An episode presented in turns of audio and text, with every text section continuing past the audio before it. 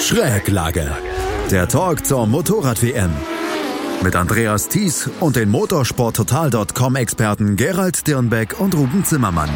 Auf meinsportpodcast.de. Marc Marquez lässt auch in Phillip Island nicht locker. In der Moto 2 spitzt sich der WM-Kampf zu und in der Moto 3 ist der WM-Kampf entschieden. Herzlich willkommen zu einer neuen Ausgabe von Schräglage, unserem MotoGP-Magazin hier auf meinsportpodcast.de. Mein Name ist Andreas Thies und wie jedes Mal mache ich diese Sendung mit den Kollegen von unserem Kooperationspartner motorsporttotal.com. Auf der einen Seite mit Gerald Dierenbeck. Hallo Gerald. Hallo, Servus. Und auf der anderen Seite mit Ruben Zimmermann. Hallo Ruben. Servus zusammen. Gerald, wir sprechen jetzt seit drei Jahren, das ist das dritte Mal, dass wir über die Strecke in Phillip Island sprechen. Und jedes Mal möchte ich das gerne nochmal erklärt haben, warum Phillip Island etwas Besonderes darstellt im, äh, im Kalender. Es ist nicht nur Australien, es ist auch so, dass diese Rennen immer eine ganz besondere Faszination ausstrahlen. Was macht die Strecke in äh, Phillip Island so besonders? Ja, es ist eigentlich die Streckencharakteristik, die du jetzt nicht mit irgendeinem anderen Kurs im Kalender vergleichen kannst. Es ist eigentlich eine klassische Oldschool-Strecke und, und passt für Motorräder halt perfekt. Du hast jetzt keine eckigen Kurven, sagen wir mal unter Anführungszeichen, wie wir es auf vielen Formel-1-Kursen haben. Du hast hier langgezogene Kurven, schnelle Kurven, mittelschnelle Kurven. Die, die Durchschnittsgeschwindigkeit liegt bei über 170 km/h. Also das ist schon eine absolute Mutstrecke natürlich auch. Vor allem, wenn, wenn du jetzt auch die Lage beim Ozean äh, bedenkst und, und der Wind bläst, ja, da musst du dich auch darauf einstellen. Samstag musste eben das Qualifying abgesagt und auf Sonntag verschoben werden wegen dem starken Wind. Und ähm, wie gesagt, es ist rein flüssig zu fahren. Du hast keine Schikanen, du hast keine Haarnadel, keine eine Haarnadel hast du dabei, okay, die, die alte Honda Hairpin, aber ansonsten ist es ein richtig, richtig flüssig zu fahrender Kurs. Ähm, und das macht es einfach so, so speziell. Und deswegen können auch die, die Felder in allen Klassen immer extrem eng beisammen bleiben und im Prinzip, vor allem in der Verfolgergruppe oder in der Anfangsphase vom MotoGP-Rennen, äh, war das ja fast ein Moto3-Rennen an, an Action, die wir da geboten bekommen haben. Und, und ist einfach eine klassische Motorradrennstrecke, oldschool. Du hast auch keine, keine riesen asphaltierten Auslaufzonen. Ja, du hast richtig noch oldschool Wiese und, und äh, Kiesbett auf der Seite. Also äh, mutige Fahrer werden dann natürlich auch belohnt. Ja? Und, und für uns Zuschauer ist es, glaube ich, jedes Jahr ein, ein absolutes Highlight, äh, die, die Rennen auf der Strecke zu sehen. Die Rennen gestern waren ja auch ein Highlight. Also das MotoGP-Rennen, was du gesagt hast, war nur wirklich ein fantastisches Rennen. Aber ähm, Ruben, sehen die Fahrer das genauso, dass die Strecke auch dort beliebt ist oder sagen die oder rümpfen die dann eher die Nase und sagen, Moore, Phillip Island ist dann doch eher etwas Unbekanntes für uns? Also ich äh, mache das ja jetzt auch schon ein paar Jahre länger. Ich glaube, ich habe in der Zeit noch keinen Fahrer erlebt, der gesagt hat, Phillip Island hm, finde ich nicht so geil. Also das ist wirklich eine Strecke, da freuen sich eigentlich immer alle drauf. Ja. Ähm, aber es ist natürlich immer ein zweischneidiges Schwert, weil Phillip Island ist halt, wie Gerald das gerade gesagt hat, diese Mutstrecke. Ähm, nur das führt halt dazu, dass es halt teilweise auch relativ heftige Abflüge gibt. Wir hatten ja in diesem Jahr auch wieder einen mit Oliveira, der dann am weiteren Verlauf des Wochenendes nicht mehr teilnehmen konnte. Äh, wir hatten Kel Crutchlow im letzten Jahr nicht zu vergessen, fürchterlicher Unfall. Ähm, aber der wurde ja dieses Jahr dafür mit seinem zweiten Platz dann relativ gut entschädigt. Der ist entschädigt worden und damit kommen wir dann auch zum Rennen der MotoGP, was gestern gewonnen worden ist von natürlich mal wieder Marc Marquez. Der hat sein elftes Rennen in dieser Saison gewonnen und vor allen Dingen das fünfte Rennen hintereinander. Weltmeister ist er schon lange, aber gestern hat er mal wieder gezeigt, warum er der beste Fahrer ist und ähm, Gerald, früher wurde Eddie Merckx, der Radrennfahrer, der Kannibale genannt, wegen seines Sieger, Siegeshungers. Eddie Merckx ist nicht aktiv mehr. Wir könnten eigentlich jetzt auch Marc Marquez den Kannibalen nennen, oder? Ja, total. Und er hat das extrem clever gemacht, glaube ich, ja, weil es hat sich im Training schon angedeutet, dass Vinales eigentlich der schnellste Mann ist. Knapp dahinter Marquez und knapp dahinter dann alle anderen. Und das hat sich dann nach der relativ turbulenten Anfangsphase, wo auch äh, Valentino Rossi geführt hat, wo Aprilia mit Janone mitgekämpft hat vorne, ähm, haben sich die beiden Spanier dann abgesetzt. Also Vinales ist dann, wie er sich noch vorgearbeitet hat, einfach mal losgefahren. Marquez sofort an Crutchlow vorbei und sich drangehängt, weil er wusste, jetzt ist die Phase, jetzt muss ich dranbleiben. Und er ist ihm eigentlich die ganze Zeit nachgefahren.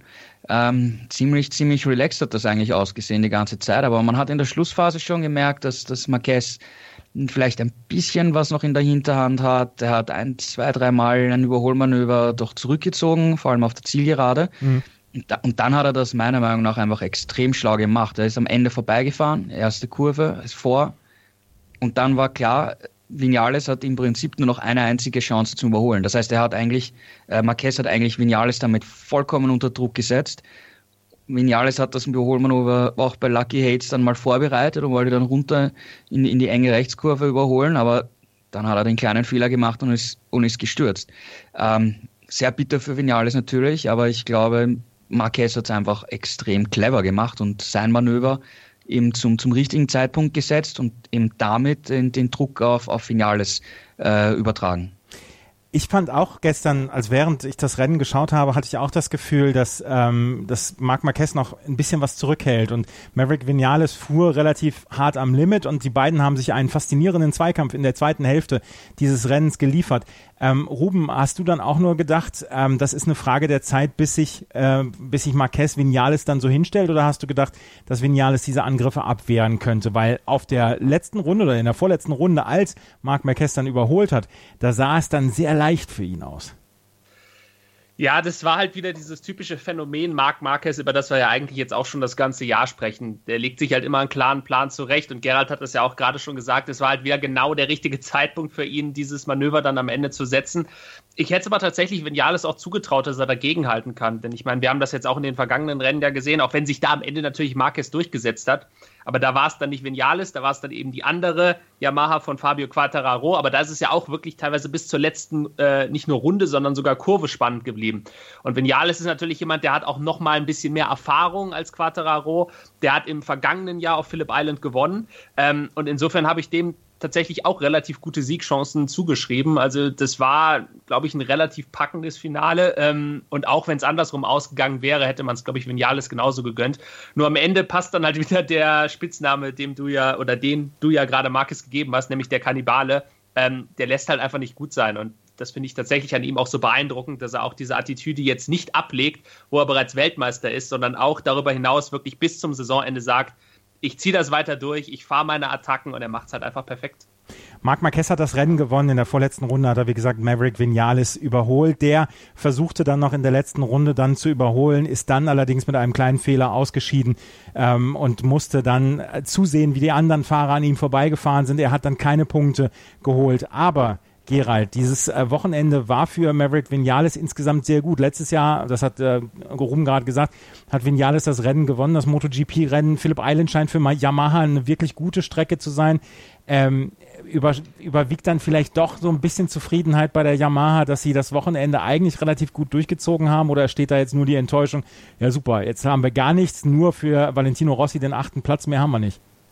Ich glaube, dass doch das Positive überwiegt am Ende, weil im Prinzip war Vinales in allen Trainings wirklich deutlich der schnellste Fahrer, nur Marquez konnte eigentlich nur halbwegs mithalten, was man in den Trainings gesehen hat und war eigentlich der einzige Gegner dann im, im Rennen.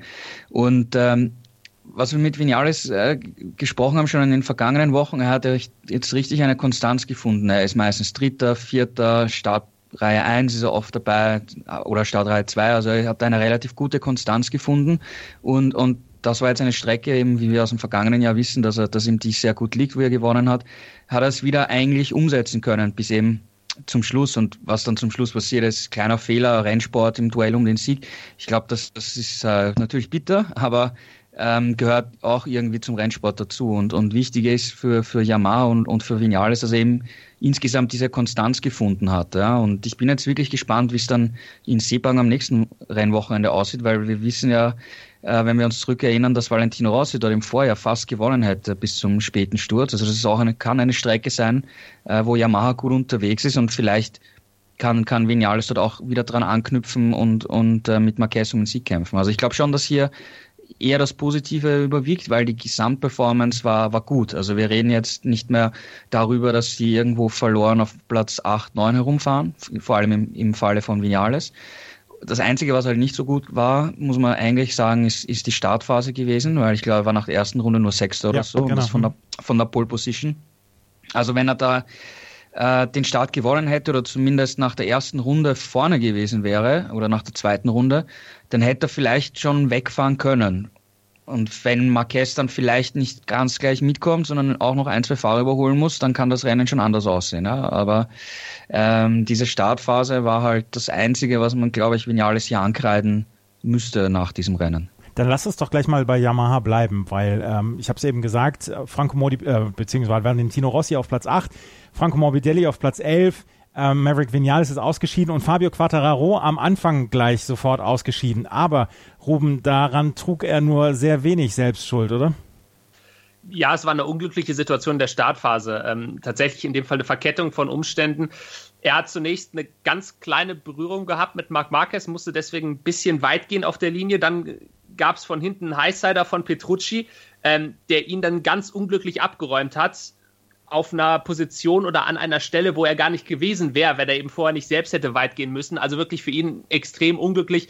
Ähm, wir hatten ja die Situation auch in Silverstone, wo er auch gleich zu Beginn gestürzt ist. Da war er selbst schuld, hier wirklich einfach nur Pech gehabt. Ähm, Wäre natürlich auch spannend gewesen, weil ähm, ich glaube tatsächlich, der hätte auch eine ähnliche Pace wie Vinales fahren können, wäre auf jeden Fall auch ein Kandidat fürs Podium gewesen. Ähm, aber um tatsächlich auf Yamaha zurückzukommen, dieser achte Platz von Valentino Rossi, ist ja unter dem Strich auch gar nicht so schlecht, wie er aussieht, weil er ist in einer sehr, sehr großen Gruppe ins Ziel gekommen und am Ende hat Rossi auch bloß eine oder anderthalb Sekunden aufs Podium gefehlt. Ähm, insofern war es tatsächlich, gerade auch wenn man das Qualifying-Ergebnis noch mit dazu nimmt, eigentlich, wie Gerald ja gerade auch schon gesagt hat, überwiegend tatsächlich ein positives Ergebnis für Yamaha. Ähm, klingt jetzt ein bisschen komisch, weil wirklich die beste Yamaha am Ende auf Platz 8 eingefahren ist. Nur wenn man die reinen Zahlen mal weglässt und sich das Gesamtbild anschaut, dann war es in der Tat ein gutes Wochenende für sie eigentlich. Ja, man muss natürlich das ein bisschen in den Kontext setzen. Ne? Ich meine, Vignal ist in der letzten Runde raus, Quattararo ist abgeschossen worden und du hast es gerade gesagt, Valentino Rossi auf Platz 8 und der war gestern so häufig im Fernsehbild, weil sein, sein Rennverlauf war irgendwie wie in einer Welle. Erst war er ganz vorne, dann ist er sofort und ganz schnell auch wieder zurückgefallen auf Platz 9, dann hat er sich nochmal vorgekämpft auf Platz 4 und dann ist er wieder zurückgefallen und war dann am Ende Achter. Gerald, wie ist das Rennen von Valentino Rossi zu bewerten gestern? Weil ich äh, empfand das als sehr komisch. Ja, zunächst einmal war es sein 400. Grand Prix. Ah, ja, ist der erste genau. Fahrer, der mhm. überhaupt diese, diese Marke erreicht, was, was einfach absolut unglaublich ist, wenn du, wenn du hernimmst, dass wir meistens nur so zwischen 16 und 19 Rennen hatten, ja, also wenn du jetzt weiter zurückblickst auf die lange Karriere von Valentino und er hat sich sofort an die Spitze gesetzt und geführt. Also das war echt äh, für alle Rossi-Fans natürlich echt cool, ja, dass, dass man ihn wieder mal ganz, ganz vorne sieht und, ähm, an der Spitze des Feldes. Aber er hat es nicht halten können. Er sagte halt, die Traktionsprobleme am Kurvenausgang waren ein Problem. Dadurch hat er zu wenig Speed auf der Geraden gehabt. Und in dieser ganzen Gruppe war er auf der Zielgeraden der langsamste Fahrer. Ähm, das hat ihm dann Positionen gekostet und er hat gemeint, wenn, wenn auf der Geraden, auf der Zielgeraden überholt wurde in die erste Kurve rein und er es nicht geschafft hat, im Laufe der Runde wieder zurück zu überholen, dann hat ihn der nächste Fahrer von hinten auf der Zielgerade wieder überholt, wenn sie das nächste Mal auf der Zielgerade äh, entlang gefahren sind. Und, und das hat es für ihn halt extrem schwer gemacht im, im Zweikampf. Er war in der Gruppe dabei, ja, das Podest war jetzt auch nicht so weit weg. Ähm, ich glaube, das Rennen hat eben insgesamt viel Spaß gemacht, wenn du, wenn du mit so viel äh, Gegnern kämpfen kannst. Ähm, ja, das Ergebnis am Ende ist jetzt nicht so nicht so fantastisch, aber ich glaube, die Leistung, auch die fahrerische Leistung, ähm, war, war schon okay. Also ich würde schon sagen, das war eins seiner, seiner besseren Rennen in den vergangenen Wochen, von der reinen äh, Leistung, die er gezeigt hat, fahrerisch. Und wie gesagt, er war sehr häufig gestern im Bild, weil er ja quasi alle die ersten zehn Plätze alle zwischendurch mal bekleidet hat hier in diesem Rennen. Er ist am Ende Achter geworden. Die Yamaha, wie gesagt, mit Platz 8 von Valentino Rossi und Franco Morbidelli mit der Yamaha auf Platz 11, Vinales raus und auch Quadraro raus. Wer auch raus ist aus dem Punkterennen, das ist Jorge Lorenzo und über den müssen wir vielleicht jetzt noch einmal gesondert sprechen, weil gestern hat sein Teamkollege Marc Marquez das elfte Rennen hintereinander äh, oder das elfte Rennen gewonnen und das fünfte Rennen hintereinander. Jorge Lorenzo krebst aber am Ende des Feldes rum und das inzwischen schon in einer Art und Weise, wo man sich Gedanken machen muss und fragen muss, woran liegt es? Lorenzo hatte gestern überhaupt keine Chance. Er ist 21 äh, Sekunden hinter Hafer Schierin reingekommen. Ruben, hast du in irgendeiner Weise Erklärungsansätze? Hat das Team Erklärungsansätze? Also wenn du mich nach einem Erklärungsansatz fragst, ähm, das ist jetzt wirklich bloß meine persönliche Meinung und das ist jetzt auch bewusst ein bisschen provokant formuliert, ähm, aber das wirkt auf mich halt teilweise schon so, als wenn Lorenzo da versucht auch ein bisschen proaktiv seinen Rauswurf sozusagen bei Honda herauszufordern, weil dass der so langsam unterwegs ist, dass ähm, das ist langsam nicht mehr normal, das muss man ganz klar so sagen. Ich meine, er fährt äh, im Ziel mit einer über einer Minute Rückstand ein, ja, auf seinen Teamkollegen. daher kann man immer noch sagen, okay, es ist Marc Marquez, das ist ja das alte Spielchen, das haben wir in der Saison auch schon oft genug besprochen. Ähm, Marc Marquez lassen wir mal außen vor, weil der ist nicht repräsentativ. Nur dann hast du einen Cal Crutchlow, der am Ende des Tages auf dem Podium steht. Du hast vor allem einen Joan Sarko, der sein erstes Rennen auf dieser Honda fährt, auch wenn es die Vorjahres-Honda ist. Klar, anderes Motorrad nochmal, aber gleicher Hersteller. Und der wird auf diesem Motorrad 13. Und selbst der ist am Ende im Ziel 40 Sekunden schneller als Lorenzo. Lorenzo sagt von sich selbst, körperlich ist er eigentlich nicht mehr so eingeschränkt. Der hat diese ganzen Verletzungen mittlerweile auch hinter sich gelassen.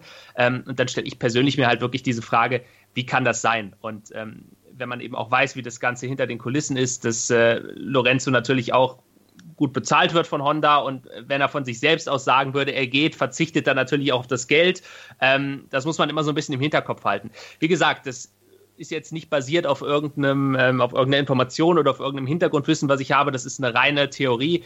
Ähm, nur eine Minute Rückstand im Ziel. Das ist für mich eindeutig ein Zeichen dafür, dass auch Lorenzo auf gut Deutsch gesagt keinen Bock mehr auf die ganze Sache hat. Und ähm, das ist natürlich alles andere als eine gute Voraussetzung, um, um da äh, noch eine weitere Saison miteinander zu fahren. Und auf mich wirkt es halt wirklich so, als wenn er selbst versuchen würde, da irgendwie aus der Nummer rauszukommen. Ich weiß nicht, wie Gerald das sieht. Vielleicht, äh, vielleicht ist es wirklich bloß eine wirre Theorie von mir. Das wollte ich gerade fragen. Also wenn wir diese Theorie dann mal weiterspinnen, was hat denn, äh, was hätte denn Lorenzo für Alternativen? Was hätte denn Honda für Alternativen, Gerald? Naja, Lorenzo hätte eigentlich gar keine Alternative, zumindest für nächstes Jahr. Ähm, Honda hätte schon eine Alternative mit, mit eventuell Johann Zarco in der Hinterhand. Auf der anderen Seite könnte man sich auch überlegen, ob man Stefan Pradl nimmt für eine Saison. Also Honda hätte hier schon Alternativen, vor allem auch günstige Alternativen, weil beide wären günstiger vom Gehalt her als, als Lorenzo. Ähm, schwierig zu sagen. Ähm, Lorenzo hat am, am, im Laufe des Wochenendes einen interessanten Satz gesagt, dass er ähm, ein Fahrer ist, der das, das Risiko äh, sehr bewusst einschätzen kann und wenn, wenn er sieht, dass das ist ihm zu, zu riskant oder zu gefährlich, vor allem in der, in der Situation, die er hatte jetzt in den, im vergangenen Jahr mit den verschiedenen Verletzungen, dann fährt er halt langsam.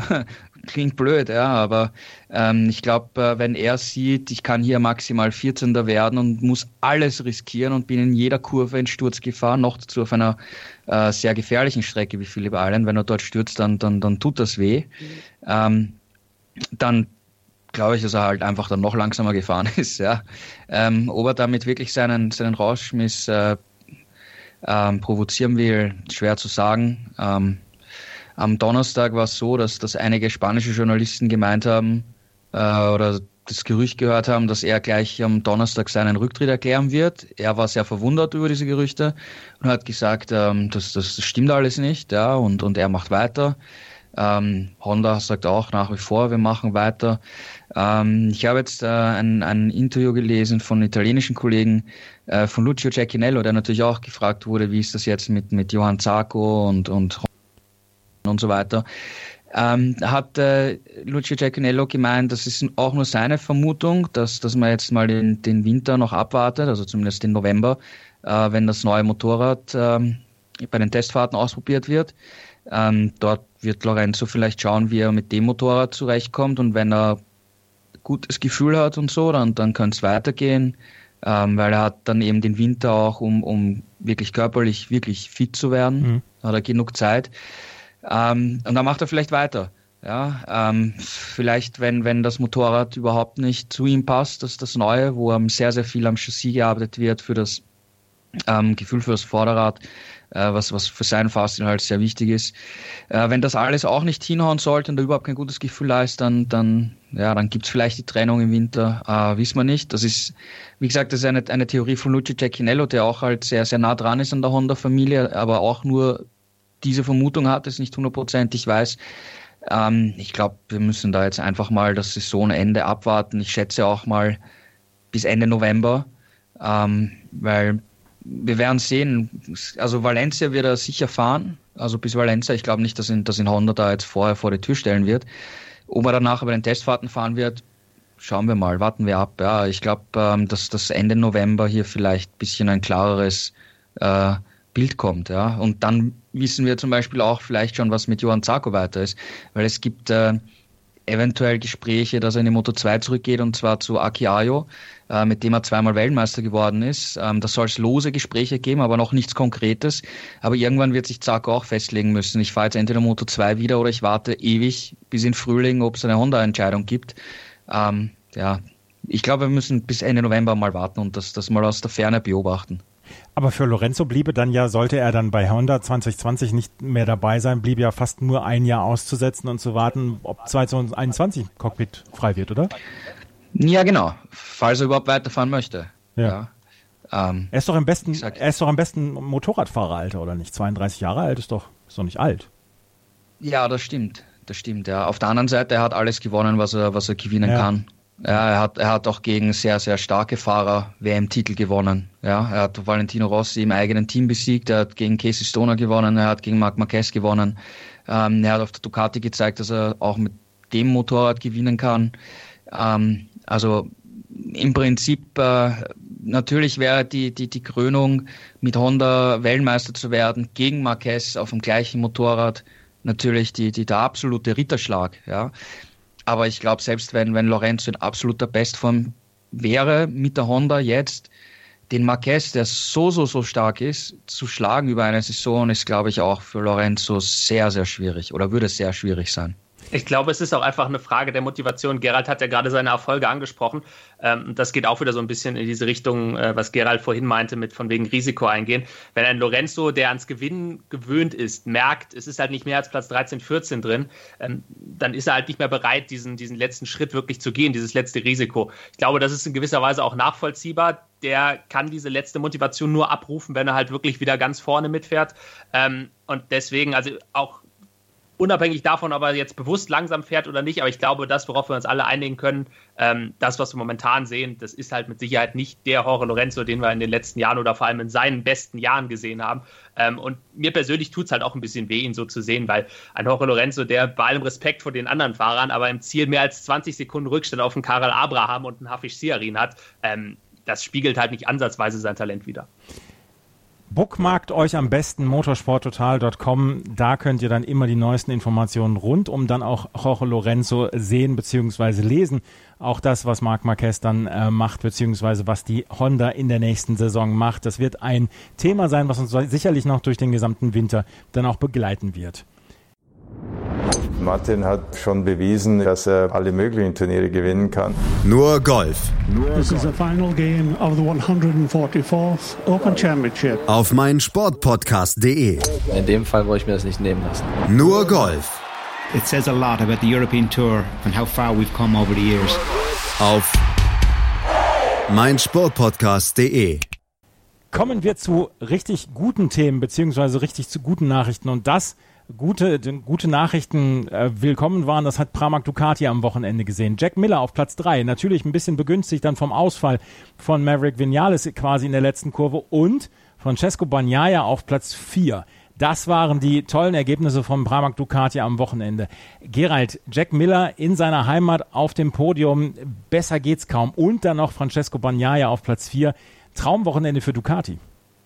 Für Pramac Ducati. Für Pramac Ducati, ja. Ja, ähm, absolut, ja. Also wenn du beim Heimrennen aufs Podium fahren kannst, ist es natürlich eine Riesengeschichte. Ähm, die Australier haben einige sehr gute Motorradrennfahrer schon gehabt in der Geschichte, ja. Ähm, und sie warten halt jetzt seit Casey Stoner auf den neuen äh, Superstar. Und Jack Miller ist ein, ist ein cooler Typ, ja. Die Erfolge von ihm sind, sind sagen wir mal, überschaubar. Äh, wenn man es jetzt zum Beispiel mit einem Casey Stoner vergleicht oder Wayne Gardner früher, Mick Doohan. Ähm, aber jetzt hier äh, sich hier durchzusetzen, die, die Verfolgergruppe anzuführen und durch den, den Vinales-Crash dann noch, noch Platz 3 zu erben, äh, besser geht's nicht. Ähm, Feierabend waren super, die Fans haben ihn angefeuert. Also so richtig, richtig coole Geschichte. Und äh, Francesco Bagnaia als, als Rookie hatte jetzt bisher eigentlich eine sehr, sehr schwierige Saison. Da ist nicht viel, nicht viel weitergegangen, weil ich glaube, vor dem Saisonstart hätten wir ihn auf der Liste gehabt, dass er eventuell bester Rookie des Jahres wird, weil er eben in der Moto 2 auch sehr, sehr gute Leistungen und sehr starke Leistungen gezeigt hat. Und die Saison war eigentlich total verkorkst irgendwie. Und jetzt hat er hier das erste Mal richtig mitgemischt und äh, war, war super Rennen. Ähm, also ich hoffe, das gibt ihm auch Auftrieb und äh, für die nächsten Rennen und vor allem dann auch fürs nächste Jahr dann eben, ja, weil nächstes Jahr hat er dann die aktuelle Werksducati auch zur Verfügung, genauso wie Jack Miller. Und ich kann mir schon vorstellen, dass es dann nächstes Jahr so ein quasi ein Shootout zwischen den beiden gibt, wer 2021 ins äh, Ducati Werksteam vielleicht wechselt von den beiden. Könnte durchaus, vor, könnte durchaus passieren. Mhm. Jack Miller hatte ja zwischendurch das eine oder andere wirklich gute Ergebnisse bei Banyaya. Du hast es gerade gesagt. Ähm, war die Saison eher schwierig. Ruben, woran lag es denn gestern, dass äh, Banyaya da so durchstarten konnte? Weil nach dem, nach dem Qualifying sah es ja nicht so aus, als ob er hier vielleicht ein gutes Rennen haben könnte ich glaube, da kommen wir wieder auf das zurück, was wir ganz am Anfang schon gesagt haben, dass einfach Phillip Island eine sehr eigenwillige Strecke ist. Denn wir hatten in allen drei Klassen Fahrer mit vorne dabei, von denen man das nicht unbedingt erwartet hätte. Es war jetzt ja ähm, nicht nur ein Francesco Bagnaia in der MotoGP, äh, wo wir übrigens auch einen Joan Mir auf Platz 5 haben, also auch sein bestes MotoGP-Ergebnis. Wir haben vor allem einen Andrea Iannone auf Platz 6 gehabt, mit der Aprilia eigentlich auch aus dem Nichts gekommen. Ähm, aber Iannone ist ein gutes Beispiel, weil Iannone ist einfach ein Fahrer, der fühlt sich unglaublich wohl auf Phillip Island und da ist das Motorrad auch wirklich egal, weil der war auf Phillip Island mit der Ducati schnell, der war mit der Suzuki schnell und der war auch dieses Jahr mit der Aprilia wieder schnell. Ähm, und ich glaube tatsächlich, dass das einfach der größte Punkt ist, dass Banyaya sich an dem Wochenende einfach gut gefühlt hat ähm, und das macht halt auf einer Strecke wie Phillip Island einen riesigen Unterschied aus. Ich glaube nicht mal, dass es da jetzt großartig um Detailfragen geht, dass man sagt, die haben hier vielleicht eine Kleinigkeit verändert am Chassis oder die haben da ein neues Setup ausprobiert. Ich glaube, das ist es gar nicht. Der wird sich einfach wohlgefühlt haben und ähm, ja, hat dann am Ende des Tages dieses gute Ergebnis eingefahren hat am Ende des Tages das gute Ergebnis eingefahren. Zum ersten Mal der vierte Platz in dieser Saison. Dein bestes Ergebnis. 50 Punkte hat er jetzt in der WM-Wertung. Ist auf Platz 15. Du hast es gerade gesagt. Es haben sehr viele Fahrer hier ein gutes Ergebnis eingefahren. Für Andrea Janone war es das beste Ergebnis mit Platz 6 und 10 Punkten. Jean Mir hat 11 Punkte geholt. War auch sein bestes Ergebnis in dieser Saison. Und selbst für Kel Crutchlow auf Platz 2 war es das beste Ergebnis in dieser Saison.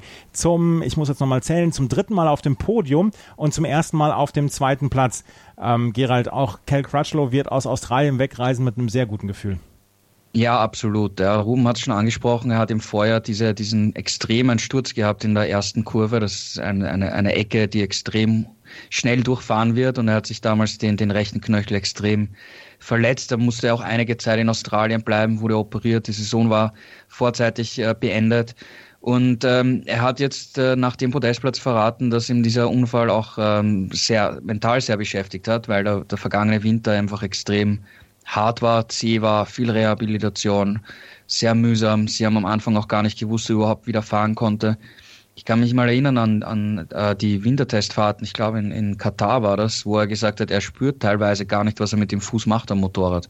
Ja, mhm. ähm, also das ist schon eine eventuell karrierebeendende Verletzung gewesen und er hat, äh, die Ärzte waren da an der Strecke, die ihn operiert haben und behandelt haben in Australien. Er hat sich extrem wieder bedankt und äh, dass das jetzt geklappt hat, genau auf der Strecke ähm, mit dem quasi dritten Platz, äh, woraus dann am Ende durch den Vinales Crash der zweite Platz geworden ist. Ähm, das, das wird ihm sicher gut getan haben. Und wir dürfen auch nicht vergessen, er hat in den vergangenen Wochen immer wieder darüber philosophiert, ob er vielleicht nicht Ende nächsten Jahres seine Karriere beenden wird und so.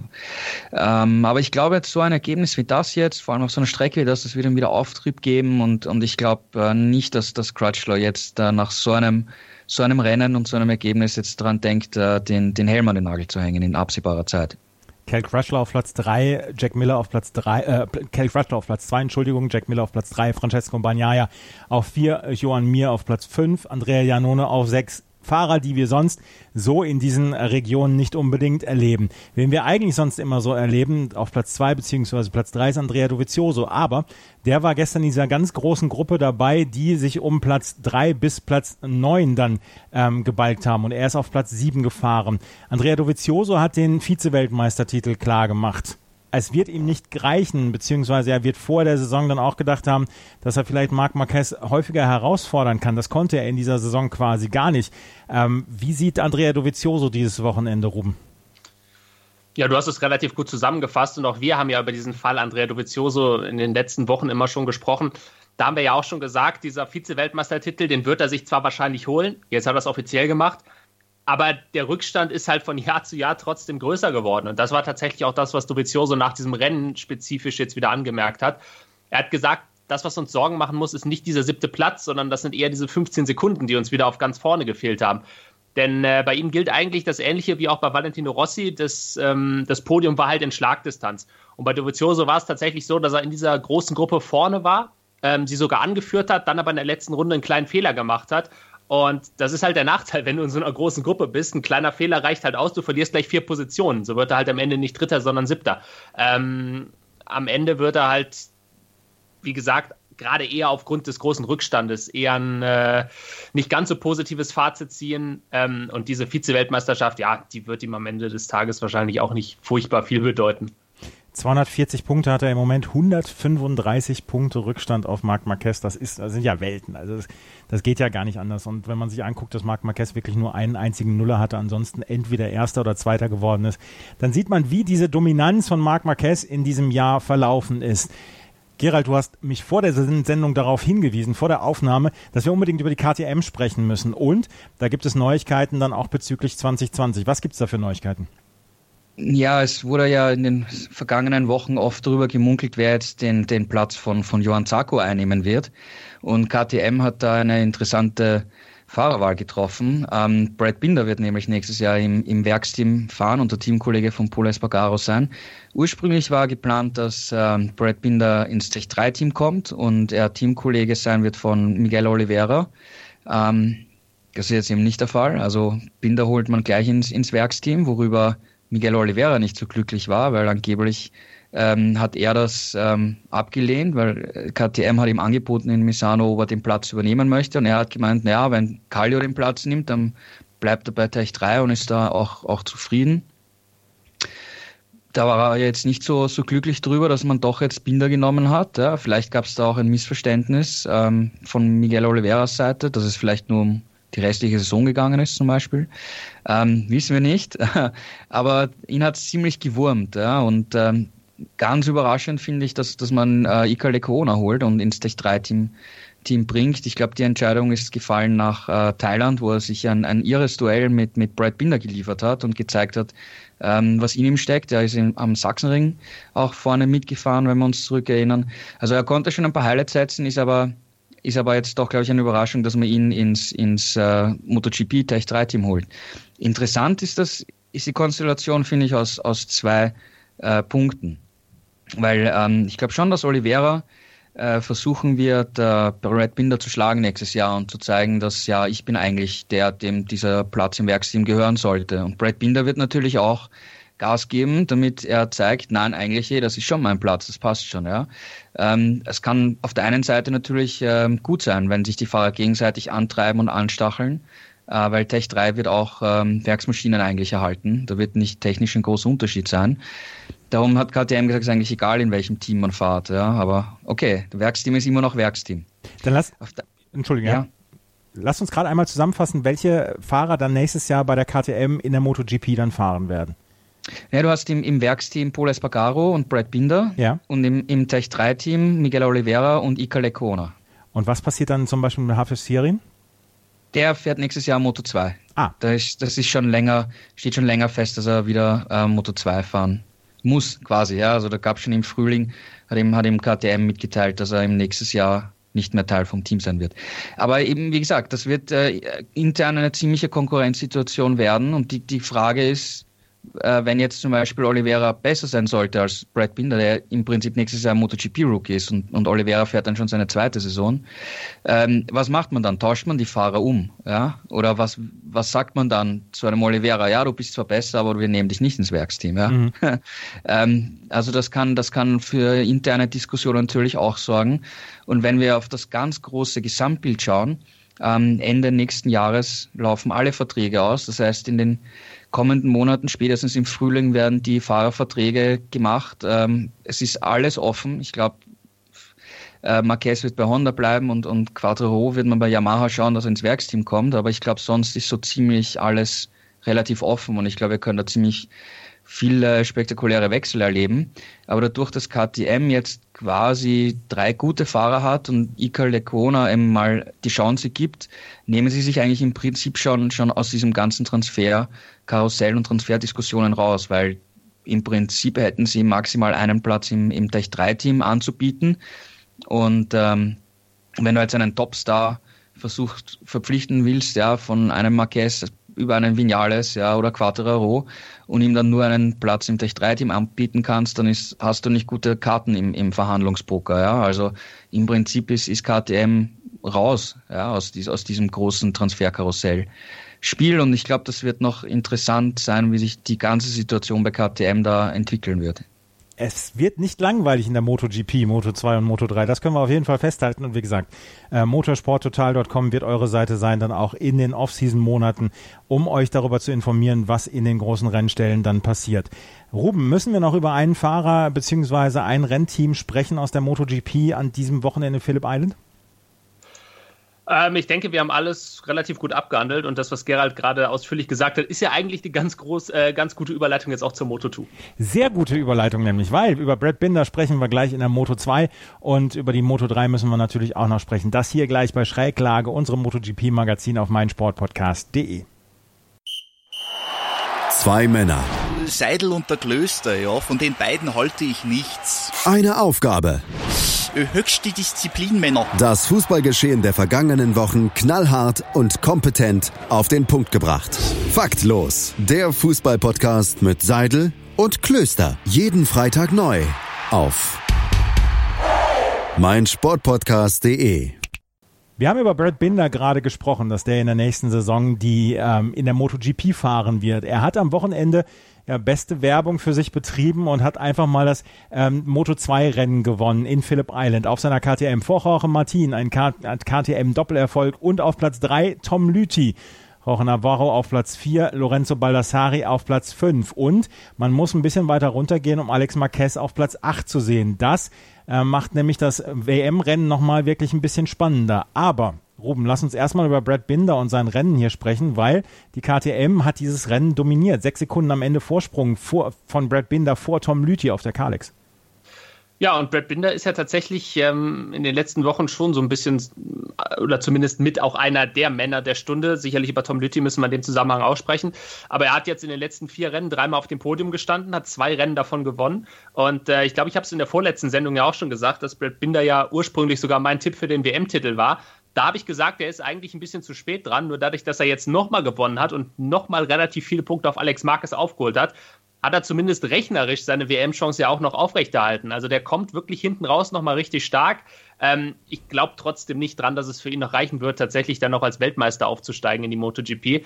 Ähm, aber was er auf jeden Fall tut, ist KTM relativ schönen Abschied aus der Moto2 zu bereiten, denn wir wissen ja, nächstes Jahr steigt KTM aus aus der mittleren Klasse und Brad Binder sorgt wirklich dafür, ähm, dass man sich hier erhobenen Hauptes verabschieden kann. Und wer mir auch sehr gut gefällt, ähm, ist tatsächlich Jorge Martin, denn der steht jetzt zum zweiten Mal in Folge auf dem Podium, hat ja auch einen unfassbar schwierigen Saisonstart gehabt, aber der kommt jetzt auch langsam richtig ins Rollen. Ist natürlich für diese Saison auch zu spät, aber ich glaube, das ist dann einer der Fahrer, die wir 2020 auf jeden Fall auf dem Zettel haben sollten. 46 Punkte hat Jorge Martin in den letzten drei Rennen gemacht, du hast es gesagt, er hat eine wirklich gute Phase und er hatte vorher einen unglaublich schwierigen Saisonstart, hatte nach sieben Rennen nur drei Punkte auf seinem Konto und jetzt äh, sorgt er dafür nochmal für Ergebnismakulatur. Aber Brad Binder hat dieses Rennen gewonnen. Äh, Ruben hat es gerade gesagt, 209 Punkte hat er. Ähm, er hat damit 33 Punkte Rückstand auf Alex Marquez, der auf Platz äh, 1 im Moment in der Fahrerwertung liegt. Dazwischen noch Tom Lüthi mit 214 Punkte. Der hat 28 Punkte. Es muss da schon noch eine ganze Menge passieren, dass Alex Marquez hier in Verlegenheit kommt, beziehungsweise dass er noch abgefangen wird in den letzten zwei Rennen. Wir haben halt nur noch zwei Rennen. Aber Gerald, dieses Rennen ist dann doch nochmal schön spannend geworden. Vor allen Dingen, nachdem Tom Lüthi dann in der Mitte des, der WM dann ja so eine kleine Durststrecke dann auch hatte. Ja, genau. Also es knüpft eigentlich daran an, was wir vergangene Woche gesprochen haben, wie, wie Lütti in, in Motegi fast gewonnen hat und Zweiter geworden ist. Und ähm, jetzt war das Wochenende auch für ihn ziemlich schwierig, aber im Rennen war er dann da und er ist wieder auf dem Podium. Und es ist jetzt genau diese Serie, worüber wir gesprochen haben, dass er die ans Laufen kriegt. Und das hat er jetzt wieder geschafft. Und ähm, im Prinzip haben wir auch vergangene Woche gesagt, ähm, er müsste nur schauen, dass er die, den Rückstand auf unter 25 Punkte drückt und das ist nicht, nicht unwahrscheinlich. Und jetzt hat er noch ein Rennen und es sind nur mehr, ja, vier Punkte müsste er mehr machen als Alex Marquez. Dann hat er beim Finale in Valencia Chancen. Und äh, Brad Binder ist auch nicht so weit weg. Also ich, ich halte es nicht für ausgeschlossen, dass, dass es passiert, dass, dass beide den Rückstand auf unter 25 Punkte drücken können in Sepang. Und ähm, ja, dann nachher könnte es äh, beim Finale doch nochmal spannend werden, weil selbst wenn, wenn Alex Marquez dort ein einen Vorsprung von immer noch knapp, sagen wir, 20 Punkte hätte, du hast halt dann den Druck, weil du musst, du musst dann liefern. Und äh, Lütti und, und Binder hätten in dem Fall absolut nichts zu verlieren. Sie haben auch jetzt nichts mehr zu verlieren. Ja, sie können volle Attacke fahren und wenn es wieder so aufgeht und, und die beiden am Podium stehen und Marquez irgendwo Sechster, Siebter, Achter wird, dann, dann haben wir genau das Szenario für Saisonfinale. Also ähm, es ist noch nicht vorbei für Alex Marquez. Und, und wie gesagt, die, die Psychologie, äh, der Druck, äh, der, sp der spielt in jedem, jedem Sport eine große Rolle. Alex Marquez in den letzten drei Rennen dann eher mit schwachen Leistungen. Gibt es von Seiten Kalex beziehungsweise von Seiten Alex Marquez Gründe für diese, ich sage jetzt mal in Anführungsstrichen, etwas schwächeren Rennen, Ruben? Ich weiß tatsächlich gar nicht, ob es wirklich schwächere Rennen sind oder ob er ganz bewusst auch ein bisschen äh, Tempo rausnimmt. Denn das darf man ja nicht vergessen. Er hat ja immer noch die Zügel in der Hand. Also sein Vorsprung ist ja so genug, so groß oder groß genug, dass ihm eben auch solche Ergebnisse reichen. Ich meine, er hat jetzt äh, in einem Rennen äh, zwar diese 17 Punkte verloren auf Brad Binder, nur sein Vorsprung liegt halt immer noch bei 33 Punkten. Das heißt, dem reichen wirklich ab sofort Gut, wenn er jedes Mal Achter wird, wird es vielleicht ein bisschen knapp, äh, wenn, wenn Brad Binder jedes Rennen jetzt noch gewinnt. Ähm, aber tatsächlich solche fünften, sechsten, siebten Plätze, die reichen ihm halt. Und ähm, ich glaube tatsächlich, dass es auch eine gewisse Art und Weise oder in gewisser Art und Weise auch eine Taktik von ihm ist, weil ähm, es kann ihm ja nichts Schlimmeres passieren, als dass er Nuller schreibt. Das, das wäre wirklich das Einzige, was nicht passieren darf. Ähm, ich glaube tatsächlich, der fährt das relativ kontrolliert. Es kann natürlich sein, dass es da auch hinter den Kulissen vielleicht ähm, Probleme gibt, von denen ich jetzt nichts weiß. Ich denke aber eher, dass das wirklich größtenteils Taktik ist, dass er einfach ein bisschen rausnimmt. Das glaube ich nicht so ganz, ja, weil die sicherste Position im Rennen ist immer noch relativ weit vorne, weil wenn du dir anschaust, Lütti war dann relativ schnell Dritter und ist quasi alleine gefahren und Marquez musste dauernd kämpfen und da das Risiko in einen Sturz zu verwickelt werden und ganz leer auszugehen, ist viel zu groß.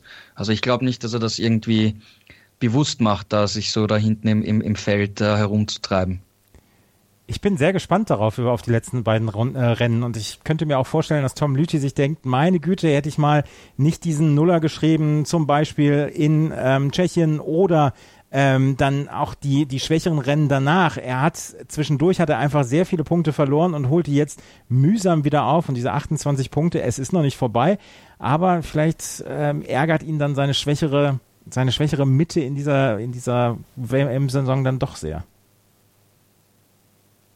Möglich auf jeden Fall. Ähm, ich meine, gerade jetzt auch nochmal, um auf Alex Marquez zurückzukommen, was natürlich auch ein Punkt sein kann, wenn es eben, so wie Gerald das äh, gerade skizziert hat, nicht so ist, dass er tatsächlich bewusst Druck rausnimmt.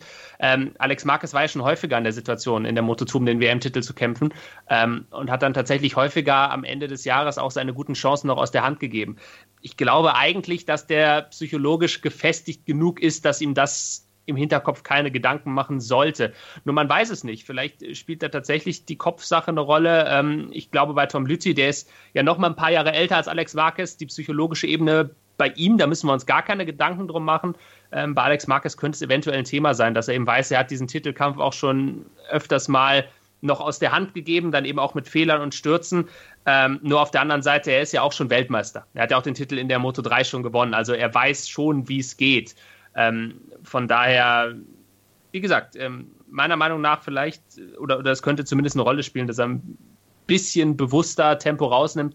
Nur Gerald hat recht, wenn er natürlich sagt, es ist irgendwo auch gefährlich, weil weiter hinten im Feld kann relativ schnell was passieren. Er war auch gestern in eine Situation verwickelt, wo er ein bisschen Glück hatte. Da hätte er tatsächlich auch in Crash verwickelt werden können.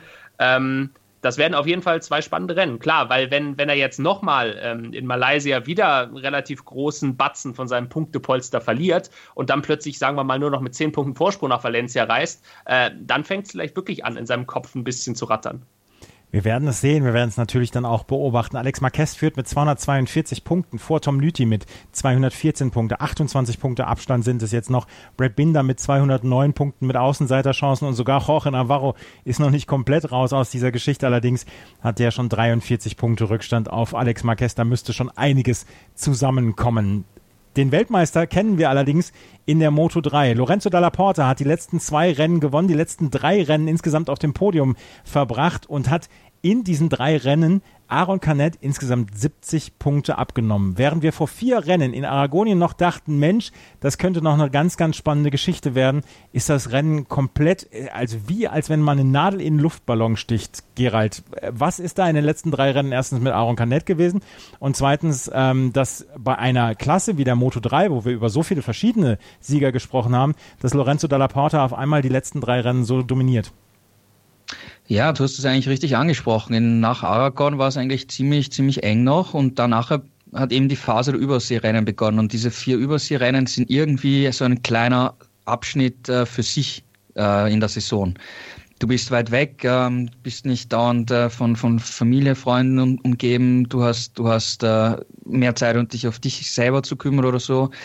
Ähm, und äh, das Beeindruckende, was ich eigentlich finde, ist, dass Dalla Porta hier einfach ab Aragon, äh, Entschuldigung, ab Thailand, ähm, vollkommen Gas gegeben hat und alles riskiert hat und wirklich ähm, gezeigt hat, ich habe eine Chance und ich will die jetzt nutzen. Und ich, ich gebe einfach alles. Ja. In, in Thailand hat er erst in der letzten Kurve das Rennen verloren, jetzt hat er dann zweimal in, hintereinander gewonnen.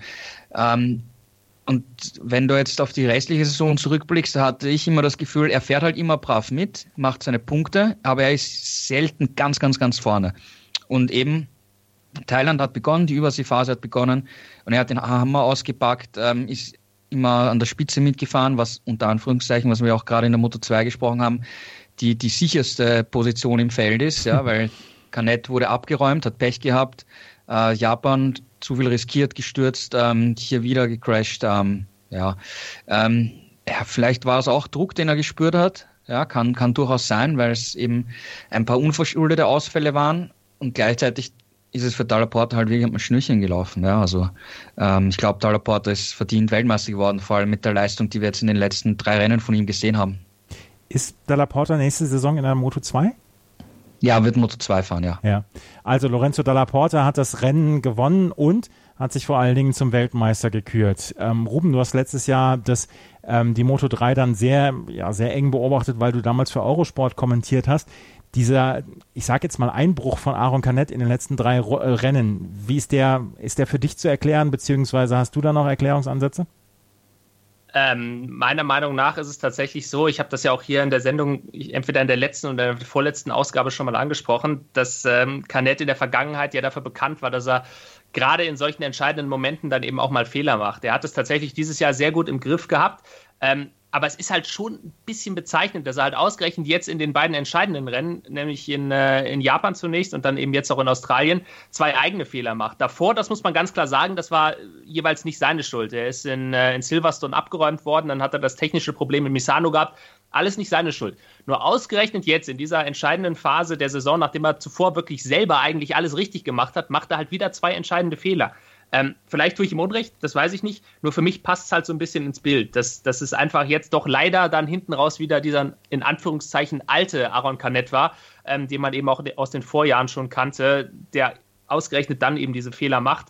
Ähm, am Ende des Tages ist es, glaube ich, für Dalla Porta ein absolut verdienter Titel, weil er wirklich auch in der Lage war, ähm, diese Fehler zu bestrafen. Und bis zu dieser Asien-Tournee hätte ich wirklich gesagt, obwohl ich das hat man vielleicht auch rausgehört, jetzt nicht der größte Fan von Aaron Canet bin, hätte ich bis zu dieser Asien-Tour gesagt, er wäre dieses Jahr verdienter Weltmeister geworden. Tatsächlich jetzt die letzten Rennen haben dazu geführt, dass ich sagen muss, nee, doch jetzt äh, ein verdienter Weltmeister Dalla Porta.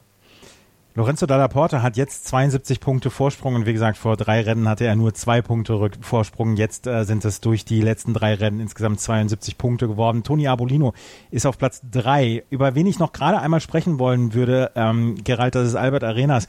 Der hat nämlich in den letzten drei Rennen das Podium komplett voll gemacht. Erster Platz ähm, in Thailand, zweiter Platz in Motegi und jetzt dritter Platz hier in Malaysia, äh, Entschuldigung, in Phillip Island. Während Aaron Canet in den letzten drei Rennen Nuller geschrieben hat, hat ähm, Albert Arenas diese Überseetour aber so richtig genossen. Ja, absolut. Also er ist jetzt sicher in den, in den vergangenen Wochen zu einem der Aufsteiger quasi geworden, weil seine bisherige Saison war jetzt nicht so berühmt. Also es war jetzt niemand, der, wo du gesagt hast, ja, das ist ein regelmäßiger Kandidat, um, um wirklich ganz vorne äh, mitzufahren.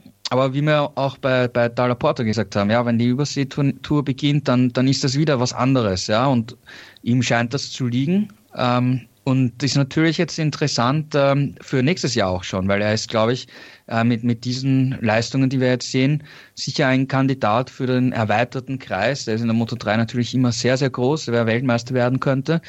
Aber ich träume da schon zu, dass er nächstes Jahr auch ein paar Rennen gewinnen wird und mit etwas Glück, ja, und, und äh, könnte es auch sein, dass er eben zum, um einen WM-Titel mitfahren kann. Also das ist jetzt auf jeden Fall mal sehr vielversprechend, was er gezeigt hat.